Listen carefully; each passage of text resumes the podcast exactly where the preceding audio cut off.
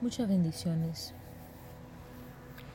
Existen dos fuerzas espirituales, la fuerza de las tinieblas y la fuerza de la luz. El reino de la luz es el reino de nuestro Padre, el reino de Jesucristo, donde está eh, todo lo que representa nuestro Señor Jesucristo, el Espíritu Santo, su palabra, sus ángeles.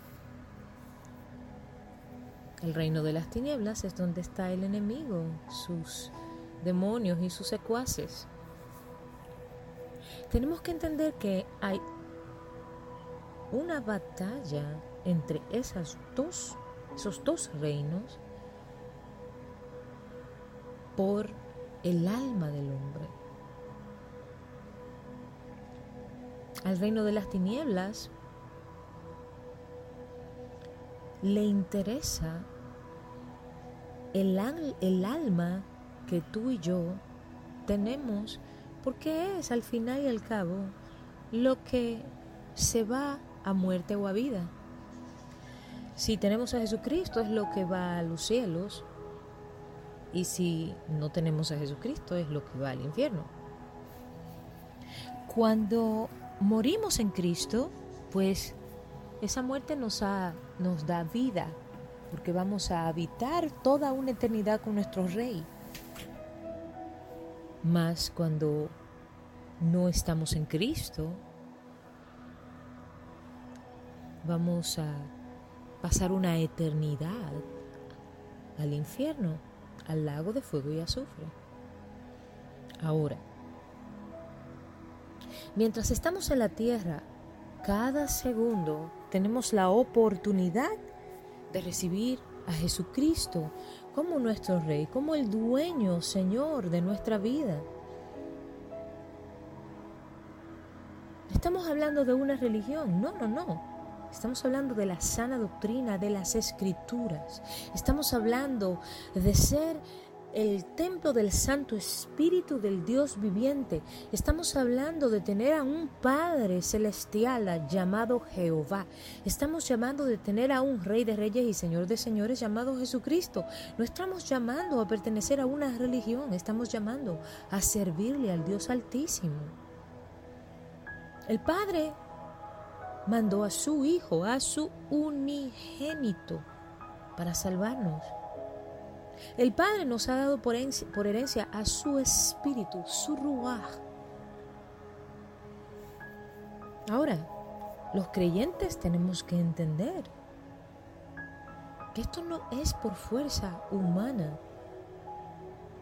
El alma del hombre tiene que ver con el hacer. El espíritu del hombre tiene que ver con el ser. En el alma hacemos en el Espíritu somos. Y hay una gran diferencia.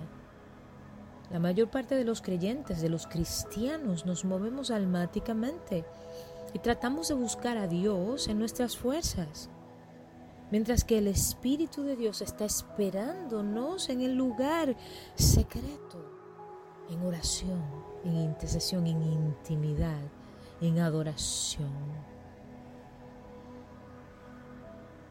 En el alma nos hacemos religiosos. Es en el espíritu, en la intimidad del espíritu de Dios, en donde, en donde nosotros aprendemos a ser libres y transformados.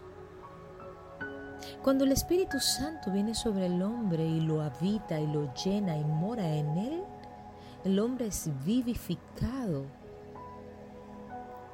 Entonces podemos experimentar el reino de Dios.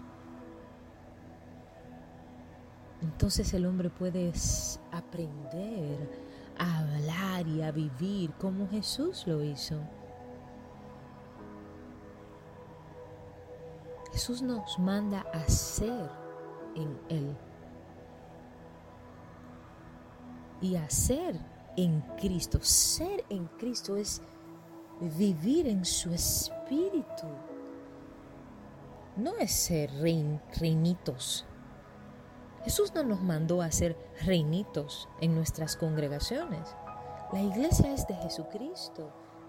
Los pastores sencillamente somos administradores, en buenas palabras, en, resumen, resumidas cuentas. Los pastores somos solamente administradores, más o menos así, para que entendamos más fácilmente. Vamos a darle cuentas a nuestro Señor de sus ovejas, de cómo las cuidamos, de cómo administramos sus finanzas, de cómo eh, eh, cuidamos sus ovejas. Nosotros no podemos venir y hacer lo que nos da la gana. Son, estamos hablando de los negocios de nuestro Señor. Estamos hablando de las almas por las cuales Jesucristo murió y dio la sangre hasta el agua de su cuerpo en la cruz. No podemos jugarnos los pastores con eso. Hay que tener temor de Jehová. No podemos hacernos de las congregaciones pequeños reinitos personales. Esas iglesias son de Cristo. Nosotros somos sencillamente administradores que tenemos que responder ante el sumo apóstol. ¿De qué nos valen a nosotros títulos si al final somos ovejas igual que todos los demás?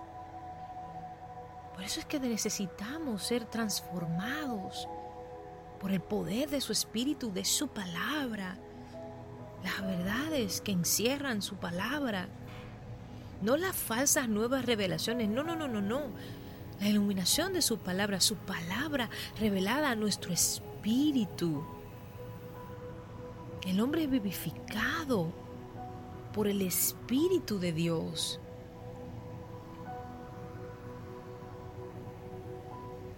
Aprendamos, amados.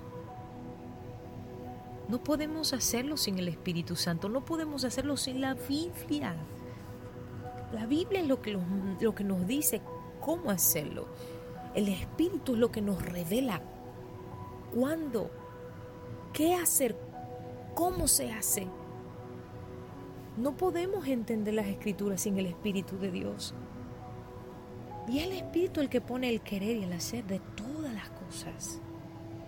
Pero es una combinación del Espíritu, de su palabra, de oración, de ayuno, de intercesión, de unidad con los otros hermanos, pero no solo dentro de una congregación, sino de todas las congregaciones. La unidad entre las congregaciones, las unas con las otras, sin competencia, sin divisiones, eso es primordial. Ahora mismo, con todo esto que tiene el coronavirus, hay una inmensa división un terror. Hay pastores que se han olvidado de las ovejas. Las ovejas andan como gallinas sin cabeza, sin pastores. Dios tenga misericordia de nosotros.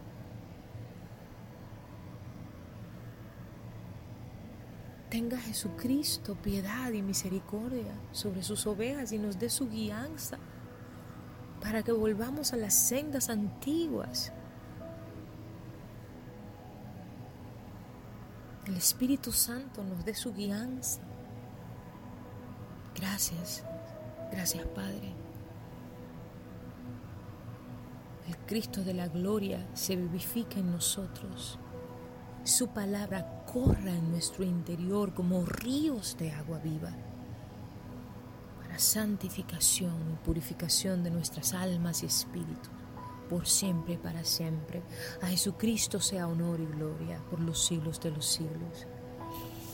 Con ustedes Itza Hernández, Ministerio Visión de Águila Internacional, en nuestro programa Verdades sin disfraciar. Sea la paz.